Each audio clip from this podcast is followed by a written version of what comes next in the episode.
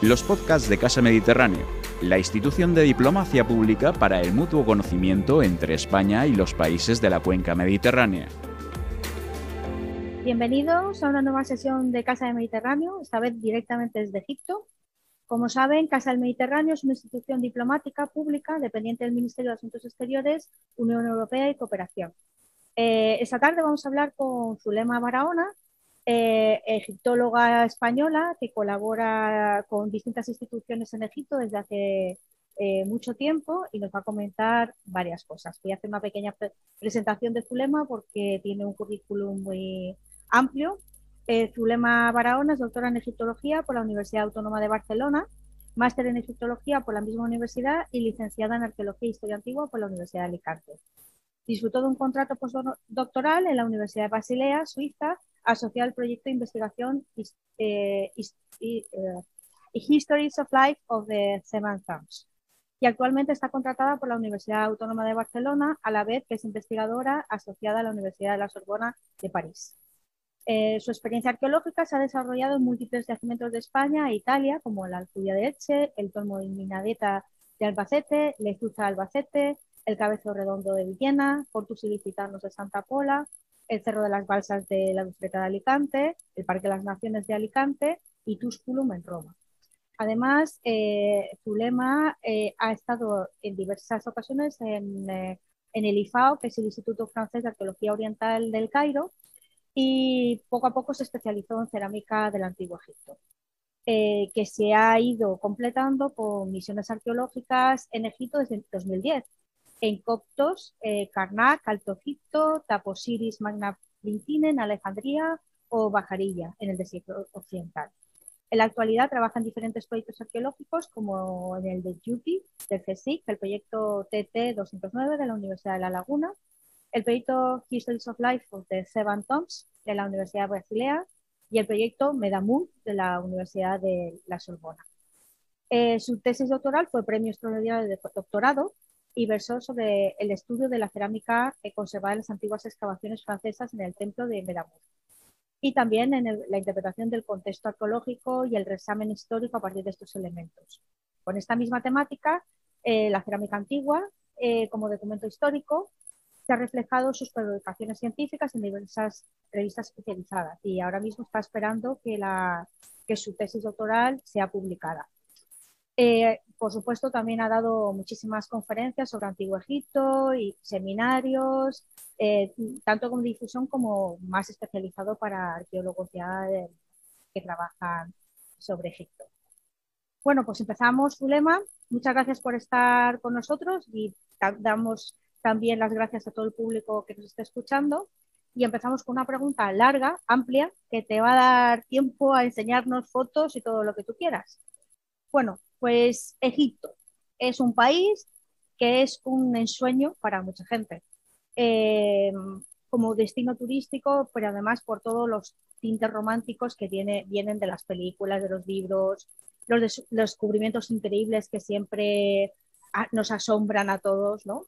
Eh, por, esto es por un lado lo que nos supone a nosotros Egipto, desde, desde fuera.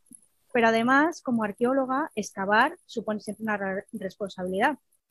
Yo siempre lo he dicho, ¿no? Que excavar es ir eliminando capas de tierra y eso también es eliminar em, o quitar la posibilidad de que otra persona cuando llegue encuentre las cosas tal y como las encontraste tú, porque una vez que estás quitando la tierra y los objetos que están dentro de ella, ya nunca va a estar el terreno igual.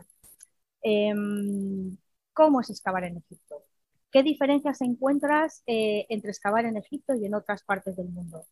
Y sobre todo, explícanos un poco cómo es tu día a día en el trabajo, cómo se reparte tu trabajo entre la investigación, la excavación, las campañas. Vale, bueno, pues ante todo, hola y muchas gracias por, darme esta oportunidad de contaros un poquito cómo es mi experiencia y mi vida aquí. Y bueno, pues para empezar, eh, os puedo contar que una de las particularidades de, excavar aquí en Egipto, que como tú muy bien has dicho, bueno, eh, tenemos esta idea romántica y muy bonita. Es verdad que Egipto es espectacular, todo el mundo sabe qué monumentos tiene, Pero em, una de las cosas que primero nos sorprende aquí cuando llegamos, sobre todo más cuando somos estudiantes, luego ya nos vamos acostumbrando, pero es que aquí las excavaciones arqueológicas eh, trabajan con obreros locales. Es uno de los puntos que, digamos, em, más se ha fomentado de colaboración entre Egipto y las distintas misiones extranjeras que trabajan aquí es que eh, la misión extranjera, por supuesto, lleva los especialistas que considere, los egiptólogos que considere, pero tiene que emplear también obreros locales. Entonces, em, bueno, aquí veréis una foto de la excavación del proyecto Yehuti, donde yo participo, y se ven muchas personas por el yacimiento, la mayoría de ellas son obreros egipcios. Entonces, eh, eso mm, creo que es una iniciativa muy buena de parte de las autoridades egipcias, que eso da trabajo, entonces colaboras con la, población local. De hecho, una buena parte Luxor, eh, una buena parte de la economía de Luxor es el turismo, pero son también las misiones arqueológicas. Entonces, eh, estos obreros normalmente trabajan también en el campo y combinan su trabajo en el campo de la agricultura con a las misiones arqueológicas que estamos aquí en invierno. Entonces, eh, ¿estás compartiendo? Porque no, no, no, se ve. ¿No se ve? Porque a, mí sí que se me ve. O sea, de repente se ha puesto a compartir, pero lo, pongo otra vez y empiezo de nuevo. Mm, no, no, simplemente comparte la pantalla. ¿Ahora sí? Ahora. ¿Ahora sí? Vale. perfecto. Gracias. Vale. Y, bien, pues, eh, pues eso, para nosotros es una experiencia eh, también eh, al principio es complicada porque muchas veces no saben, no saben inglés, entonces tenemos que intentar a nosotros también aprender árabe. Entonces, aquí también lo que es complicado es que muchas veces nos dicen los estudiantes, ay, yo quiero ir a las excavaciones en Egipto, aunque sea para llevar tierra, llevar carretillas que eso es lo normal que vivimos en España y en otras misiones en, Europa y tal. Aquí no, aquí son la, población local la que ayuda en las excavaciones. Entonces, por eso no podemos llevar muchas veces estudiantes. Cuando vienen estudiantes son para alguna tarea específica, muy concreta, y no solo para llevar carretillas. No, no se puede. Y, ya que digo lo de las carretillas, también a nivel anecdótico, es que dependiendo en qué partes de Egipto eh, y concretamente en Luxor y sobre todo en la necrópolis tebana, para eh, intentar tanto no estropear los monumentos como también fomentar más, eh, que podamos contratar más obreros y fomentar más el trabajo, en realidad no podemos utilizar carretillas. Entonces, los obreros llevan la tierra en capazos, que los tiran a un camión o los tiran a la terrera no muy lejos. Eh, entonces, ¿Hay como especialización en los obreros? ¿Están bien formados para ayudar? Sí, hay especialización. Entonces, hay los obreros que tienen mucha experiencia en excavar y verdaderamente son geniales. Ellos además lo conocen, su experiencia del día a día, entonces te dicen cuando encuentran un ladrillo de adobe, ojo, este estrato es de adobe porque ellos están súper familiarizados, sus casas son de adobe. Entonces, eh, te guía muchísimo. saben reconocer un, suelo de tierra batida enseguida. Y, luego tienes los obreros eh, más normales, que son los que simplemente retiran la tierra y, ya está.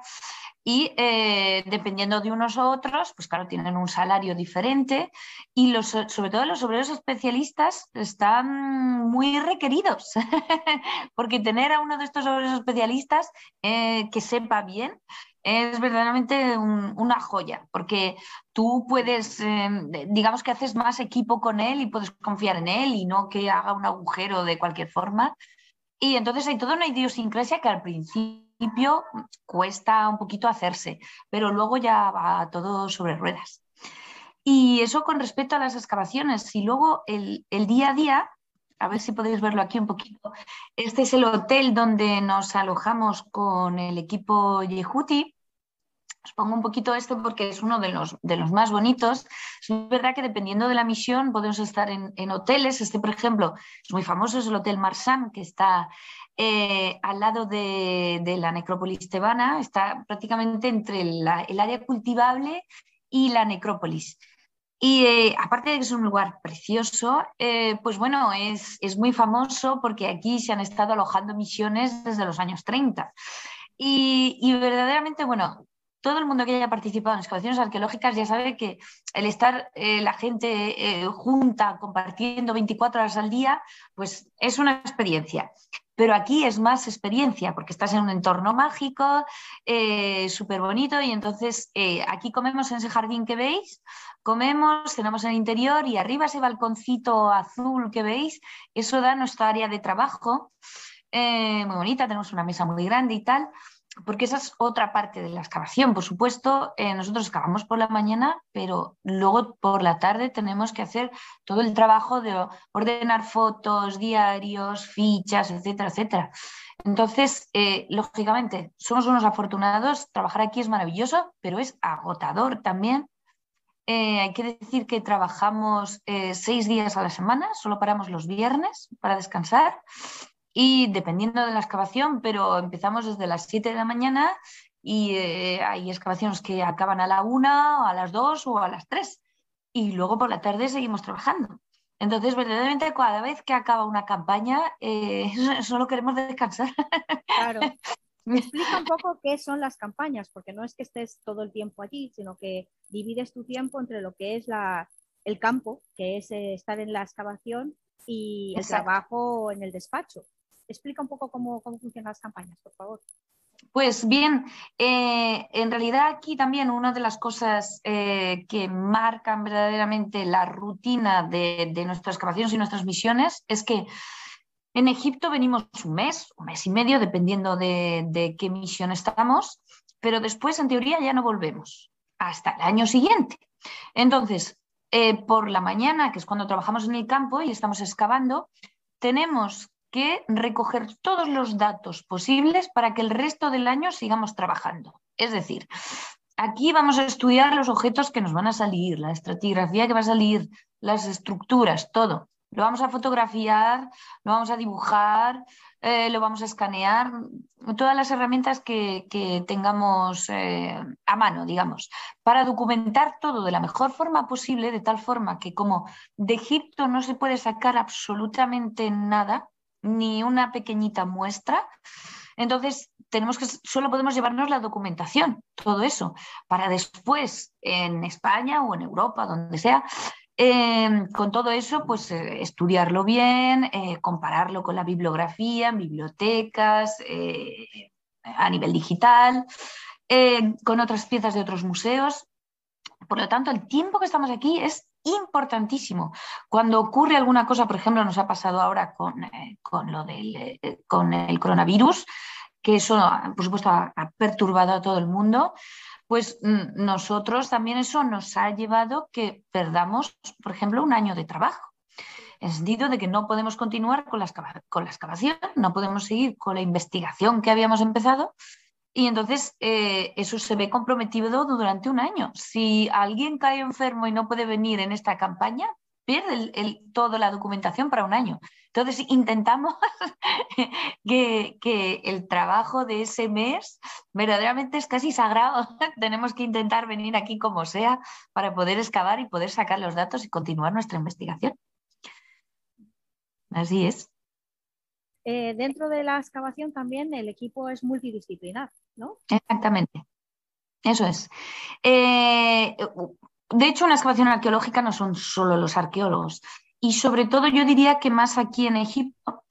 Eh, aquí, por ejemplo, veis una de las restauradoras también del proyecto Yehuti, eh, Suni, que se dedica a restaurar las tumbas que se han excavado, porque una de las particularidades de Egipto también es que las autoridades hacen mucho énfasis e hincapié en que al menos se consoliden, se conserven y se restauren los monumentos que, vamos que estamos excavando. Eh, uno, para que se mantengan, por supuesto, y dos, para que en el futuro puedan ser visitados por, los turistas, por todo el mundo. Entonces, em, por ejemplo, en este proyecto Yehuti, pero son múltiples los proyectos que lo están haciendo, se está intentando eh, poner a punto toda la tumba de Yehuti para que pronto pueda ser visitada por los turistas. Entonces, eh, por ejemplo, nosotros en el exterior de la excavación eh, hemos encontrado fragmentos de la decoración que iban dentro de la tumba. Entonces, esos fragmentos primero hay que estudiarlos para saber de dónde venían. Una vez que hemos encontrado el sitio de dónde va ese fragmento, hay que restituirlo en la pared, pero hay veces que la pared, como un poco se ve aquí, está llena de agujeros, o sea, la roca es como que ha explotado eh, y entonces eso necesita una, una labor de recomposición y de restauración impresionante. Entonces, los restauradores son uno de los puntos fundamentales, yo diría, de casi cualquier eh, misión arqueológica en Egipto. Pero bueno, luego también necesitamos múltiples especialistas, como en otras excavaciones en el mundo. Entonces, aquí tenemos la suerte también de que eh, gracias al clima seco de Egipto se conservan muchos elementos orgánicos es decir, elementos vegetales, eh, comida, mm, elementos de muebles, ropa, eh, telas. Entonces llamamos a especialistas que arqueobotánicos, eh, especialistas en tejidos, especialistas en cuero, por ejemplo, porque encontramos muchas cosas en cuero. Todo eso hace unos equipos multidisciplinares enormes. luego, siguiendo con, por ejemplo, con esta foto tan, tan bonita que se ve, eh, todos estos eh, textos, eh, imágenes, iconografía que salen en las tumbas, eso lo necesitamos también reproducir, copiar, uno para poderlo estudiar, pero dos también para poderlo publicar y que esté a disposición de todo el mundo. Para eso necesitamos unos equipos de epigrafistas, pero también de especialistas en reproducción digital em, para que se pueda reproducir de la mejor forma posible entonces, eh, eh, verdaderamente eh, hay veces que en una misión puede haber 20, 30 personas entre unos especialistas y otros, restauradores, divulgadores también para hacer reportajes, etcétera. O sea, son equipos enormes. Y por supuesto, normalmente hay especialistas, en nuestro caso españoles, pero también especialistas egipcios, pero también hay especialistas de otros países del mundo. Eh, por ejemplo, ahora va a venir un especialista eh, en cuero, que es también extranjero. tenemos, bueno, americanos, ingleses, holandeses, bueno, de, todos los países que, más o menos han estado investigando y que tienen eh, una trayectoria egiptológica. Muy bien, interesante.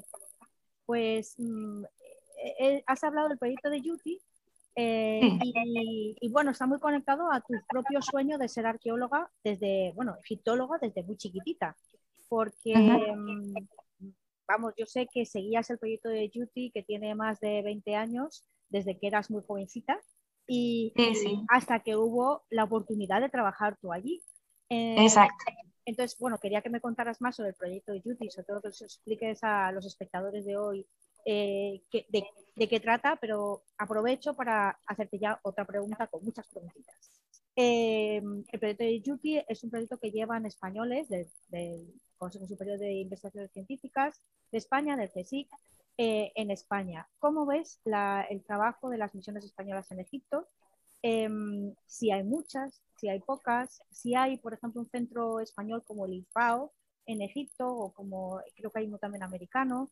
Y, bueno, ¿qué relación hay con los eh, investigadores extranjeros, con los locales, eh, los egipcios, entre los españoles y, todos ellos?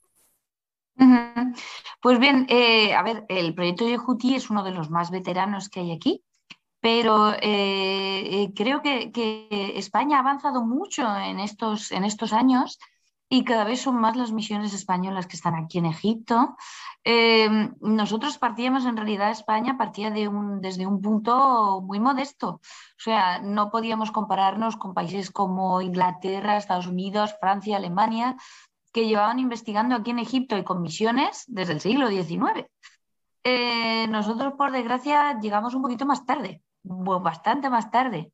Sin embargo, eh, gracias sobre todo a, la iniciativa, al, muchísimo esfuerzo, a la dedicación completa de, misiones como Yehuti y, otras que verdaderamente, mm, sobre todo sus directores, se dejan la piel en poderlo llevar adelante, pues estamos mm, ahora ya marcando hitos, yo diría, eh, yo también que me relaciono con otras misiones extranjeras, sobre todo francesas, Y muchas veces me dicen, madre mía, vosotros los españoles, ¿eh? estáis a tope, estáis eh, descubriendo un montón de cosas, estáis avanzando un montón, cada vez hay más publicaciones hechas por investigadores españoles. Entonces, pero como digo, gracias a muchísimo esfuerzo, mucho esfuerzo, no nos han regalado nada. Em, pues estamos intentando, eh, uno, eh, colaborar con, Egipto desde, desde, el punto de vista de la restauración, como decía, consolidación, puesta en valor de yacimientos, publicación y luego a nivel más científico, eh, dentro de la egiptología mundial, poder decir, oye, nosotros también tenemos muy buen nivel, podemos hacer cosas muy bien, como una misión americana con presupuestos enormes o una misión francesa o alemana. Y, verdaderamente esto se está reflejando. Y bueno, ya hay, misiones españolas que están eh, por todo Egipto prácticamente, desde el Bajo Egipto al Alto Egipto. Y, bueno, lo, lo que no tenemos, eso sí, yo no pierdo la esperanza de que algún día llegue, eh, pero es eh, una, institución española en Egipto permanente, como tiene el Instituto Arqueológico Alemán o como tiene el, Instituto Francés de Arqueología Oriental en el Cairo, o tienen tantos países, los austríacos, por supuesto los americanos, los ingleses. Nosotros no tenemos eso. Eh, eso ayudaría mucho porque son bases tanto de estudio como de colaboración de especialistas, como, como de colaboración con todo el mundo que viene aquí.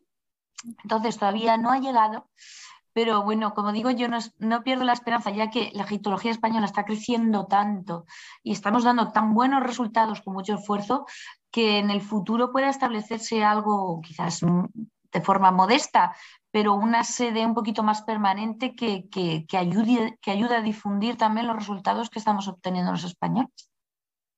Precisamente la difusión es algo que he visto que la arqueología está haciendo mucho hincapié eh, creo que la egipcia tiene más facilidad para eso porque obviamente hay toda una literatura y una cinematografía que hace que la gente se interese por, la arqueología egipcia, pero creo que siempre es bueno la parte de la difusión. Me ha gustado mucho que comentases que dentro de las, de las misiones hay difusores, ¿no? personas especializadas en difundir lo que se encuentra, porque a veces es complicado, ¿no? a veces es muy técnico.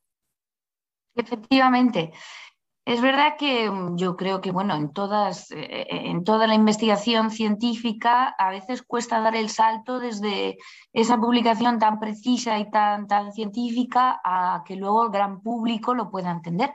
A ver, en, en este caso concreto ahora mm, de Yehuti, por ejemplo, que es donde estoy ahora mismo, Em, se han hecho varios reportajes y en concreto está Javier Trueba que está continuando con estos reportajes y que eh, una de las ideas eh, que hay detrás de esta iniciativa efectivamente es poder compartir el trabajo que estamos haciendo, que lo entienda la gente, mm, ayudar también a Egipto a, fomentar un poco sus monumentos y todo. Es decir, hay un, creo que hay una labor eh, altruista y muy positiva de compartir nuestros resultados, de ayudar y de hacer algo bonito. También que la gente disfrute, claro, y que no solo vea datos y, dibujos muy técnicos. Cuando dices Javier Trova, te refieres al director de cine. Efectivamente. Ah, muy bien, muy bien.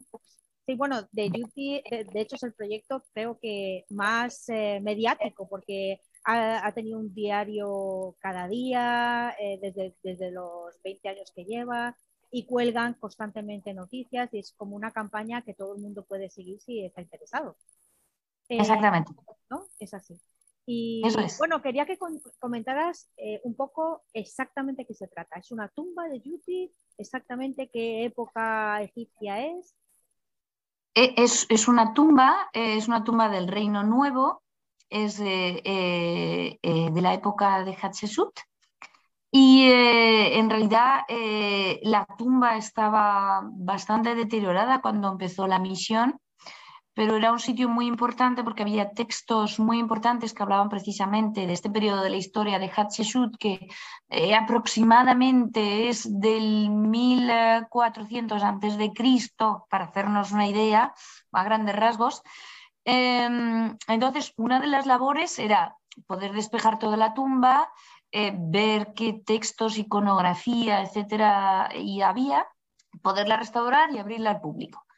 Pero el proyecto creció, eh, esto es muy normal en Egipto, eh, es otra de las particularidades de Egipto, que los yacimientos no es solo una tumba de un periodo concreto, Muchas veces esto es como un queso gruyer y, tocas y, se abre y hay más tumbas alrededor y de otras épocas y reutilizaciones y más reutilizaciones.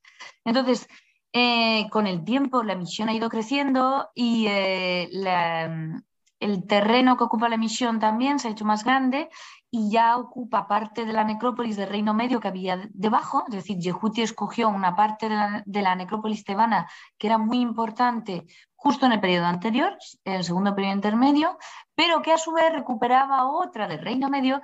Mm, para no liar mucho el asunto, es, es una necrópolis muy rica, con una historia muy larga, y sobre todo se ha comprobado que eh, una cosa que en, el siglo XIX, y bueno, parte del XX también, casi todos los investigadores lo que hacían era excavar dentro de las tumbas, porque en teoría lo más importante estaba dentro de las tumbas. Y esto un poco eh, se ha ido cambiando eh, y ahora ya muchas más misiones prestan más atención al exterior de las tumbas. ¿Por qué? El exterior de las tumbas suele estar ocupado por un patio que formaba también parte del ritual funerario, ahí es donde irían los familiares, etcétera, etcétera. Pero en este patio, a lo largo de la historia, es donde se han ido tirando y dejando tanto las cosas que se robaban en época antigua, hay que decir que eh, los monumentos en Egipto en general, pero las necrópolis en concreto, se han robado desde época de los faraones. Es decir, los ladrones han seguido viniendo, pero desde que casi se cerraba la tumba se robaba. Y entonces dependiendo del momento, se robaban cosas distintas. No es lo mismo el egipcio de época de los faraones tenía interés en unas cosas y los mm, ladrones del siglo XIX en otras. Pero lo iban tirando al exterior. Aparte de eso, en el exterior también se iba reocupando con otras tumbas o con otros elementos que formaban parte del, cortejo funerario, etcétera, etcétera. Y, bueno, este, este proyecto, una de las cosas que ha visto es que el exterior estaba lleno de cosas interesantísimas. Una de las últimas fue el descubrimiento de un jardín funerario del Reino Medio que se había constatado ya en otros yacimientos, pero es verdad que hasta ahora no se había excavado con técnicas modernas eh, y, eh, para intentar documentarlo de la mejor forma posible por la sencilla razón de que tanto desde el siglo XIX los primeros egiptólogos entraban dentro de la tumba, pero lo que hubiera fuera no era importante. Seguro que si quedaba algo del ajuar del, del, difunto, que era donde iba a estar el oro y las cosas valiosas, iba a estar dentro de la tumba. Y de hecho aquí casi que las cosas más interesantes, no voy a hablar de valor, pero sí de interés, muchas veces se han encontrado en el exterior, como podría ser esto. Entonces, bueno, yo lo encuentro eh, un punto muy interesante y que enseña que nosotros como egiptólogos y en definitiva como historiadores no vamos buscando el valor, sino la información y, eh, y hay que intentar documentarlo todo.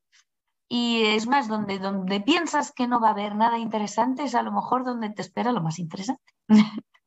Claro, eh, sí, porque en realidad empezó como la tumba de una personalidad cercana a Hatshepsut, pero se ha descubierto como todo un barrio, eh, como obrero, ¿no? que estaba relacionado con el trabajo en, en, las zonas palaciegas y que es el bueno, del día a día ¿no? de los egipcios de la época. Bueno, aquí no, aquí se han encontrado solo tumbas. En ah, realidad, eh, casas de los trabajadores no, no hay aquí cerca. El más famoso es de El Medina, que casi todo el mundo conocerá. Ah, sí, sí, es verdad. Es muy posible, de todas maneras, es muy posible que las casas de los trabajadores no estuvieran muy lejos. Hay que pensar que el área cultivable, es decir, donde vivían los egipcios, está muy cerca. La frontera entre el campo y el desierto está pegada. Y además aquí en Egipto se ve muy bien.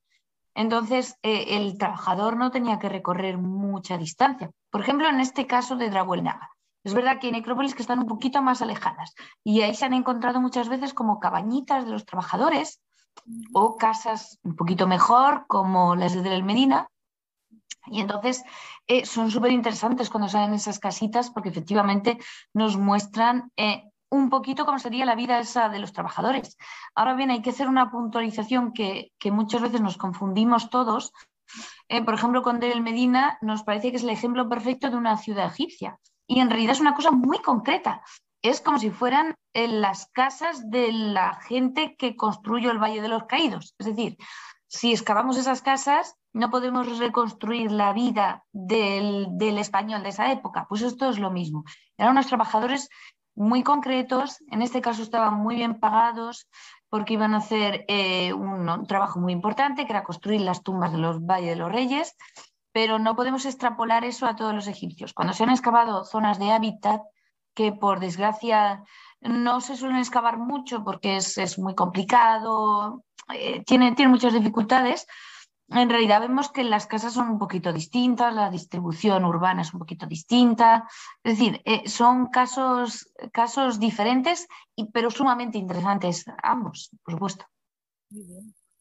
Bueno, em, eh, una pregunta que sí que te hago. Eh, en la introducción ya hemos hablado de la importancia que le estás dando a la investigación de la cerámica egipcia, pero tú empezaste realmente como arqueóloga de campo. ¿Cómo fue el pasar al trabajo en la cerámica?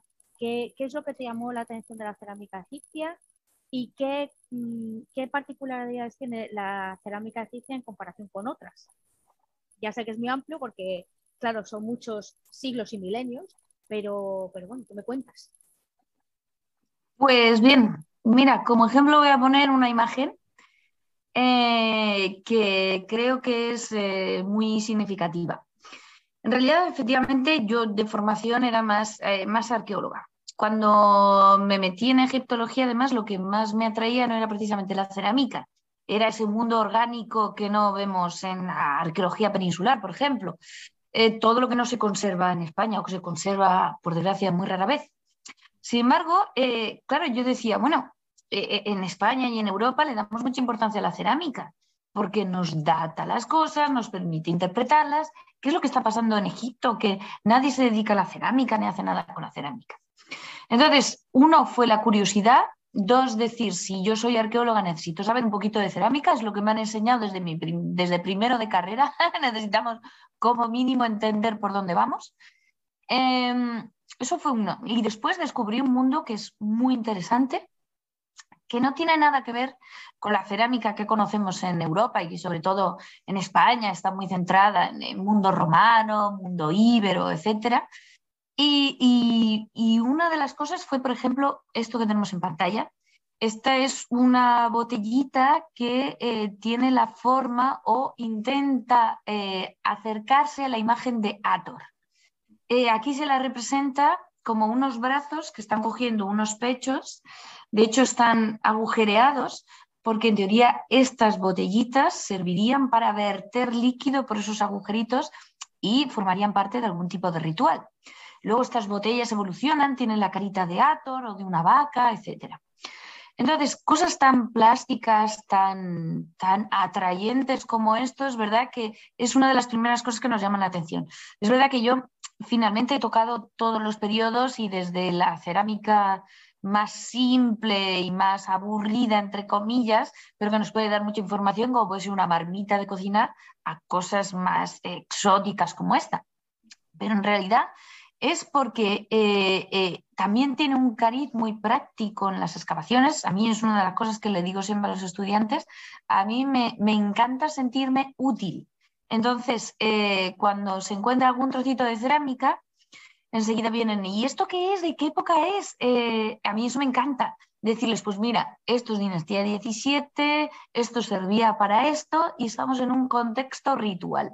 Te da tanta información la cerámica que, bueno, los textos son siempre maravillosos y en Egipto está lleno de textos, pero eh, yo decía una vez, eh, esto es casi como, como la cerámica está por todas partes y en Egipto es tan abundante eh, casi en cualquier contexto puedes saber algo, puedes saber en qué época estás, dónde estás, de dónde viene, viene de los oasis, viene del Alto Egipto, viene del Bajo Egipto. Es tanta información con un trocito de cerámica que lo encuentro valiosísimo.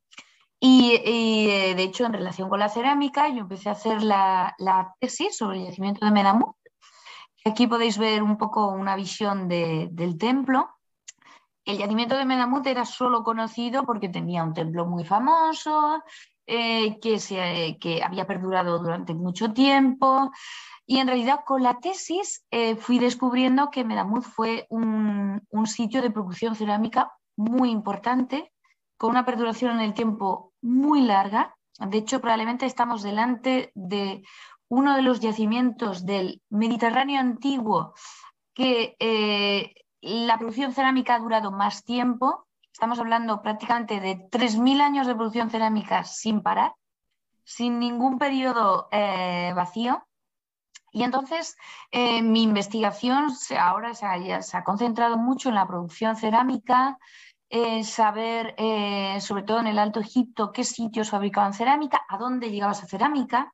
Y en ese a dónde llegaba esa cerámica, aquí, eh, eh, por ejemplo, podéis ver a María, mi compañera ceramóloga y estudiante también en, en el Peto Yehuti, eh, cuando recomponemos las vasijas, cuando las estudiamos, prestamos mucha atención en Egipto a qué pasta, con qué pasta está hecha, porque dependiendo de la pasta cerámica podemos saber de dónde viene. No en todos los casos, pero en muchos sobre todo con las pastas que llamamos calcáreas, que son algunas de las que se produjeron en Egipto, uy, en Egipto, perdón, en Medamut, y con eso se pueden trazar eh, rutas comerciales interesantísimas, em, también especialización de contenedores, qué tipo de contenedores utilizaban para qué productos, y em, bueno, eso tiene una labor larguísima. Aquí podéis ver una, una visión de lo que significa la cerámica cuando la sacamos del yacimiento. Bueno, del yacimiento de la excavación, hay que esparcirla, hay que irla juntando por unidades estratigráficas, después por tipologías, por pastas cerámicas, etc. Es una labor muy ardua, muy larga pero que da resultados fantásticos, eh, ya os digo, de, ver de producciones, exportaciones, eh, importaciones, eh, vías comerciales. Entonces, toca ya el, tocamos más largo, ya no solo desde un punto de vista más artístico, como a veces nos, nos, viene a la cabeza de la cerámica griega o algo así. Muy bien, clasificación, figuras, figuras rojas, figuras negras. Eh, aquí tocamos ya un poco más historia económica, eh, eh, historia social, cómo se, articula, por ejemplo, un taller cerámico, cuántas personas podían trabajar, cómo sería de grande, cómo evolucionaría, etcétera, etcétera. Y de hecho, en Medamut una de las cosas que hemos hecho ha sido excavar los talleres cerámicos Aquí vemos uno de los hornos que hemos descubierto. Son eh, algunos de los hornos más grandes que se han encontrado en Egipto. En concreto, este es de la dinastía 25 y es el más grande que se ha encontrado de ese, de ese periodo, que va aproximadamente desde el siglo VIII antes Em, y entonces, eh, bueno, pues lo que queremos es también a nivel técnico documentar todo eso, cómo se fabricaba la cerámica, qué temperatura necesitaba, de dónde sacaban la materia prima. Es decir, intentar ir un poquito más allá de simplemente la pieza, describirla y, alguna cosita más. Y, em, y bueno, lo que pasa es que eso da que nos encontremos con montañas de cerámica que clasificar como esta de Medamut. abrumador, ¿eh? Pues eso es solo una parte. claro, eh, lógicamente, como aquí estamos en un sitio de, producción, de fabricación a nivel industrial enorme, ya hemos calculado que, por ejemplo, para hacernos una idea, de un metro cúbico eh, de tierra, es decir, un metro cúbico que hayamos excavado, eh, aproximadamente todo el material que sacamos de ahí pesa alrededor de una tonelada. De esa tonelada 800 kilos son de cerámica, cada metro cúbico. Entonces, es, verdaderamente terrible, casi diría. Y, bueno, entonces, eh, digamos que, ese tema me ha, interesado mucho, es un tema que no estaba demasiado tratado. Es verdad que en Egipto, pues lo primero que nos llega es el mundo funerario, las tumbas, los templos, la decoración, etcétera, etcétera. Y entonces aquí es un tema que es más árido, en, España es algo, o en Europa, es mucho más común. Los que sean de arqueología romana lo conocen perfectamente, el mundo de la economía en las ánforas romanas. Sin embargo, aquí está muy poco tratado. Y entonces eh, es algo que, bueno, que intentamos ahora profundizar un poquito más y arrojar un poquito más de luz en este tema. Bueno, es muy interesante porque significa que eres una de las grandes especialistas en este tema en todo el mundo. Bueno, yo, yo intento avanzar en este tema, vamos a decirlo así. Pues mirando tu currículum, lo que sí que mm, vemos, se puede ver, es que Luxor es la zona donde has trabajado más. ¿Es así o, no? ¿Qué es sí, efectivamente. te interesa? Em, ¿Es esta zona en concreto que te interesa más? ¿O es la época relacionado con Tebas? ¿O exactamente qué, es, lo que más te gusta o te interesa más? Aparte de lo que has comentado de la cerámica. Sí.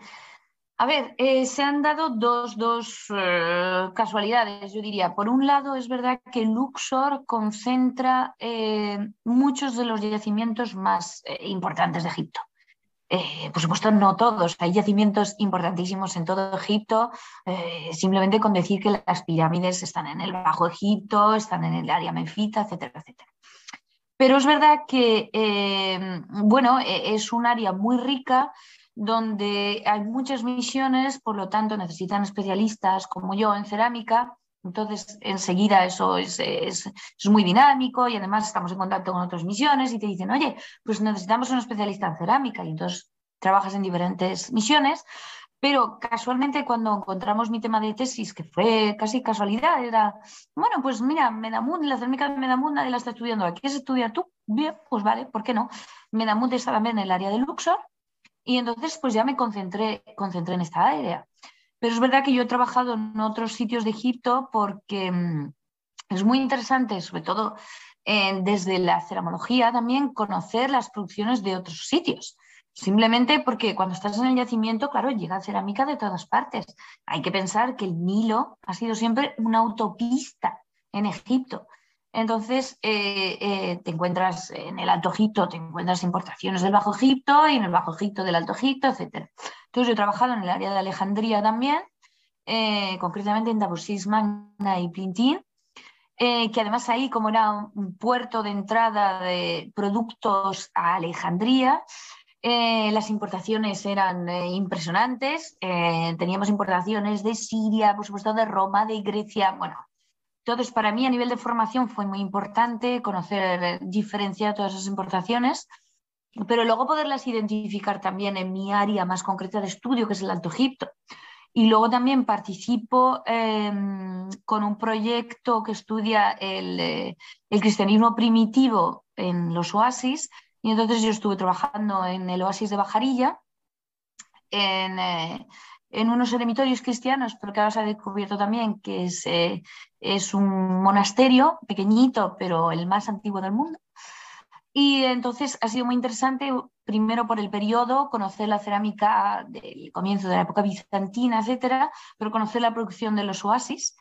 Y entonces, digamos que todo eso intento aplicarlo al Alto Egipto y da resultados fantásticos, porque cuando descubres, por ejemplo, que ha llegado una ánfora de los oasis, y piensas que tuvo que venir en, en, burrito, porque entonces no había, no había camellos, eh, por ejemplo, estoy hablando para el Reino Nuevo, eh, recorrer todo el desierto en burrito, el ánfora y llega ahí. Eh, o sea, hay veces que solo con un fragmentito de cerámica ves, ves una historia tan apasionante, o por ejemplo, en este mismo yacimiento de Bajarilla, encontramos muchas importaciones del área de Túnez que aquí llamamos producción africana, pero bueno, africana porque es en el mundo romano la, producción de Túnez era África, pero hemos encontrado mucha producción ahí, mucho más que en el Valle del Nilo. Y decíamos, ¿cómo es posible en un oasis apartado?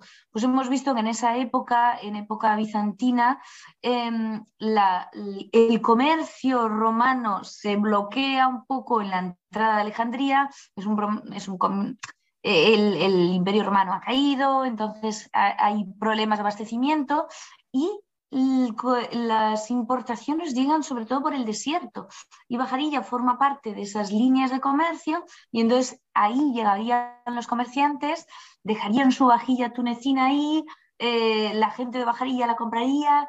Bueno, con, trocitos de cerámica en realidad está reconstruyendo un montón de, imágenes históricas eh, que, es muy interesante, más allá que el trocito de cerámica que mucha gente lo coge y dice, ¿esto qué es? Esto es basura. Esa basura te puede dar muchísima información. Bueno, estamos casi terminando, se me ha pasado el tiempo volando, lo tengo que decir, ha sido interesantísimo y muy apasionante. Y esta pasión que tienes tú con la arqueología, con la egiptología, con la cerámica egipcia, eh, la, te vemos aquí muy contenta, pero también tiene su, parte un poco sacrificada, ¿no? Porque significa una vida en la que tienes que estar constantemente moviéndote, dividiendo tu tiempo entre las universidades y los trabajos en Europa y, los viajes a Egipto. ¿Cómo llevas este constante ir y venir?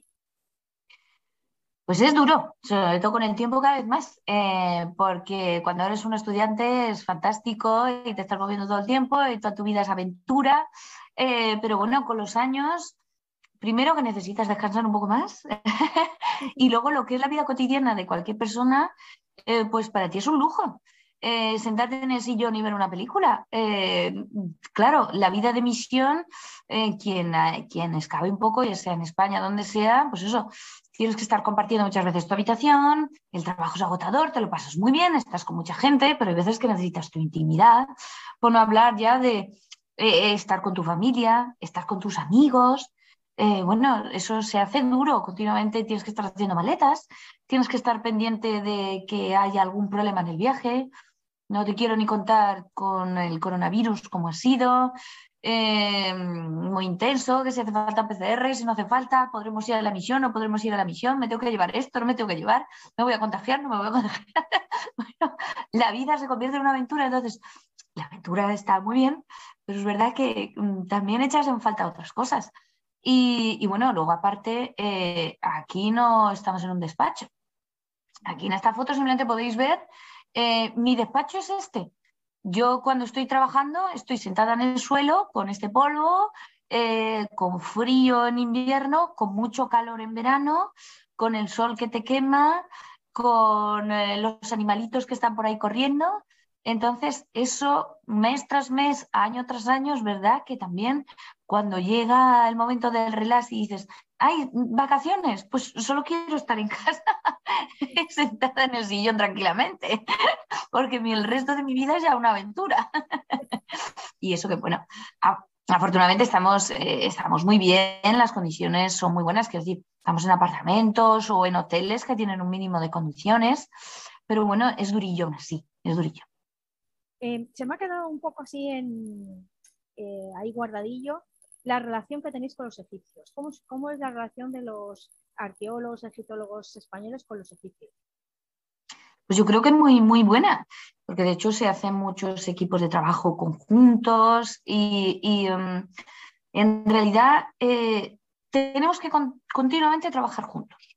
Para empezar, bueno, lógicamente es de su país y de su patrimonio. Entonces son ellos los que eh, administran autorizaciones, eh, te dan los tiempos de excavación, te, dicen eh, lo que puedes hacer y lo que no puedes hacer.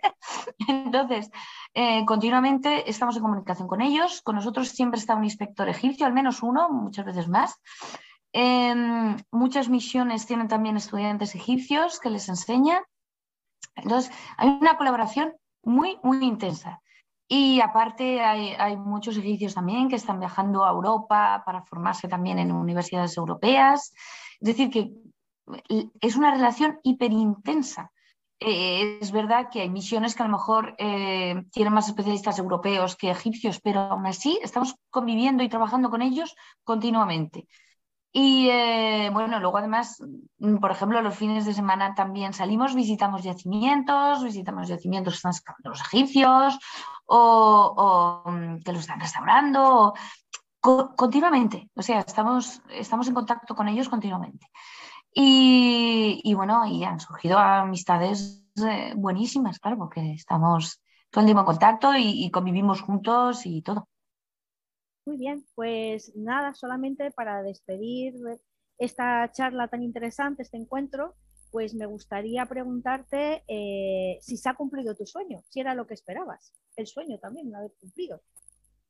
Pues, eh, pues bueno, completamente, completamente. Yo muchas veces me digo, madre mía, si yo pudiera hablar con la persona que yo era hace 25 años y decirle, madre mía, lo que te espera, lo que vas a ver en el futuro.